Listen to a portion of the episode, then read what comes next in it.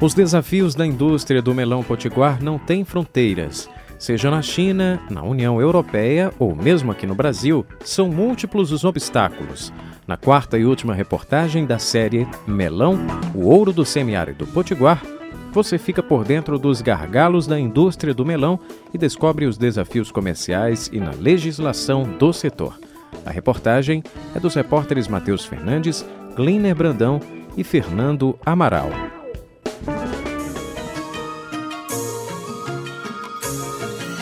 O mercado potiguar do melão tem pelo menos quatro desafios pela frente. O mais imediato é a exportação da fruta para a China, o gigante asiático que consome metade da produção de melão do planeta. O foco do Rio Grande do Norte é abastecer Xangai, a cidade chinesa mais populosa, Beijing e Guangzhou, as três na costa leste, onde moram cerca de 60 milhões de pessoas quase 68 vezes a população de Natal.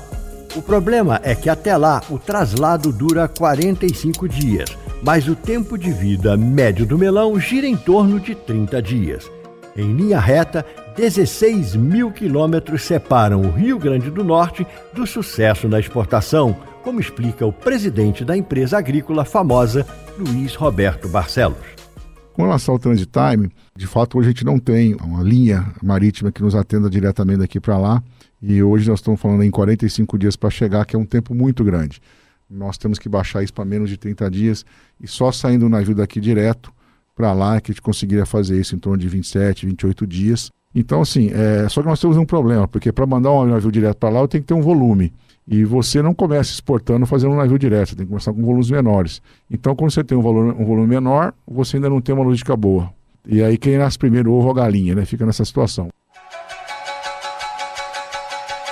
Ainda sobre o país mais populoso do planeta, outro obstáculo é inserir no mercado chinês as espécies cultivadas aqui no estado. A cucumismelo, conhecida como melão cantalupe, é a mais produzida e consumida na China. No Rio Grande do Norte, o melão amarelo reina soberano nas feiras livres e prateleiras dos supermercados. Foi exatamente para descobrir como o mercado chinês vai reagir ao melão potiguar que, no mês passado, a agrícola famosa enviou por avião amostras da fruta norte-rio-grandense. A autorização para importação do melão brasileiro foi dada pela Administração Geral da Aduana da China em 23 de janeiro, após cinco anos de negociações. Superados os trâmites burocráticos do acordo, o desafio agora é definir o que vai ser exportado, usando o sabor como estratégia de mercado. Ainda está muito cedo para gente conseguir dimensionar quais serão esses volumes. A expectativa é grande, acho até que tem uma expectativa um pouco exagerada demais, muita gente na região já achando que é a salvação, assim, mas a gente tem muitos desafios. Mas realmente o potencial é bom, porque a gente planta 20 mil hectares aqui na região, né, no Brasil todo, 10 mil vai para exportação e 10 mil hectares é consumido no Brasil. E a China planta 430 mil hectares só, é, praticamente no período de verão deles. Então, se você pensar num, num mercado de 10% desse volume, a gente já está falando em 40 mil hectares, né, que é o dobro que a gente já planta hoje. Acho que esse é um número viável. Agora, quanto tempo demora para fazer isso é que é a grande questão. Eu calculo que vai ser entre 5 e 7 anos para chegar a, nível, a esses níveis. Também está no radar da indústria do melão o acordo de livre comércio entre o Mercosul e a União Europeia, firmado na Bélgica em 2019. É uma oportunidade e tanto para a fruticultura brasileira, porque prevê a liberalização de 82% do volume de comércio e 77% das linhas tarifárias no setor agrícola para países membros do Grupo Sul-Americano.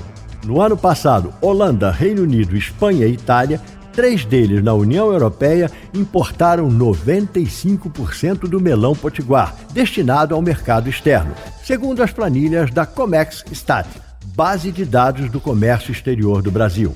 A questão é que, para passar de expectativa à realidade, o acordo precisa ser aprovado por unanimidade pelos parlamentos dos 27 países da União Europeia. Temendo os impactos da concorrência sul-americana, a Áustria já vetou a proposta e a França sinalizou que pode fazer o mesmo.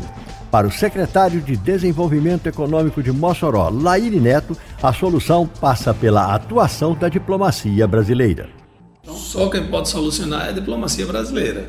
Eu digo para o Brasil, porque os parlamentos dos países do Mercosul também precisam aprovar. É, mas o Brasil não precisa necessariamente esperar que a Bolívia aprove para o Brasil começar. Não, não precisa.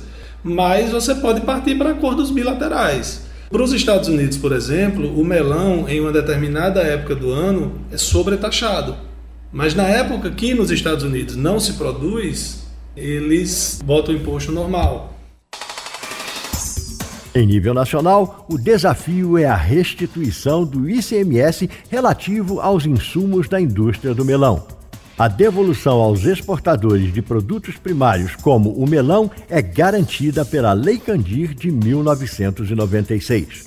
A Secretaria de Tributação de Mossoró não tem um valor fechado, mas na contagem da Secretaria Estadual de Tributação, em todos os setores entre 2018 e 2019, o rombo chega a 20 milhões de reais. Não há um recorte específico sobre o setor da fruticultura. Este valor deveria ter sido repassado pela União aos estados. Na prática, o débito e a imprevisibilidade nos repasses comprometem a saúde financeira das empresas, como explica o gerente da Brasil Melon, José Carvalho, que reúne quatro fazendas da fruta na região de Mossoró. Nós temos vários custos, nós produzimos melão durante 70, o ciclo dele é durante 70 dias e a gente só recebe o dinheiro depois que a gente manda essa fruta. E muitas vezes é com 15, 20 dias depois que a gente manda. Então isso descapitaliza muito a empresa. E aí o que é que acontece é que os produtores estão sempre ali é, no gargalo, então vão procurar crédito, crédito com seus importadores, créditos bancários, e isso acaba onerando mais ainda o, a produção.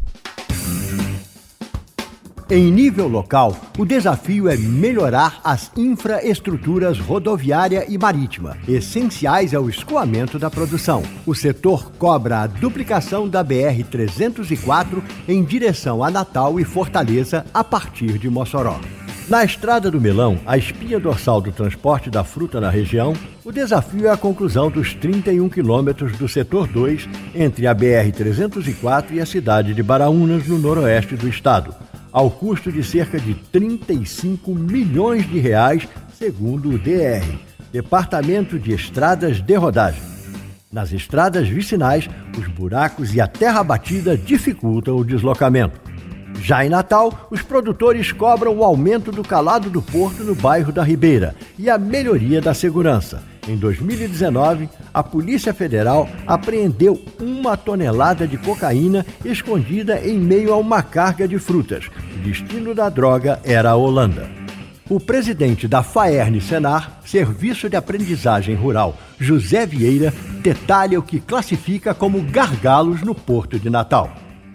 Eu acho que nós precisamos de ter um porto cada vez mais preparado para atender essa nova demanda. O porto de Natal, a gente sabe que só entra navios pequenos, navios que o custo de transporte é maior do que um navio mais, é, bem com uma capacidade maior de poder carregar. É, nós precisamos de ter mais tomadas de energia para quando os contêineres chegar no porto poder ligar, ter mais de uma linha, não só um navio por semana, mais dois ou três, enfim, nós precisamos de ter uma rotatividade maior, mas tudo isso é questão de logística. Em inglês, melon. Em chinês, chanqua. Ou simplesmente melão em português. Apesar das pronúncias e escritas diferentes, o melão plantado no Oeste Potiguar tem pela frente os mesmos desafios: conquistar mercados, superar os gargalos da lei e melhorar a infraestrutura.